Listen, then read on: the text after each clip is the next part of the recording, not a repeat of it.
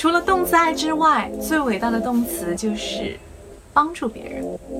跟着单眼皮小姐姐一起来练习流利的英文，然后征服外国小哥哥吧！Let's get it！三百六十五天早读，今天的内容是这样子的：After the verb to love, to help is the most beautiful verb in the world。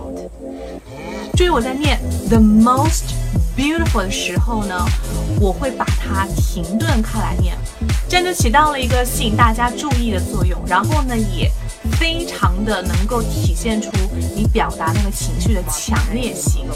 The most, the most beautiful. Okay, like it. See you next time. Thank you for listening, and I'm Maggie Tao. 黛比小姐姐会在未来给大家带来更多的早读的内容哦，一定要锁定我们频道。如果你想要免费学习旅游口语、美剧口语，还有等等相关的零基础的音标口语的话呢，在这个月赶紧加入我们的微信群，私信我的微信三三幺五幺五八零，就可以得到很多的免费课程，还有我们海量的学习资料，一共三百句哦。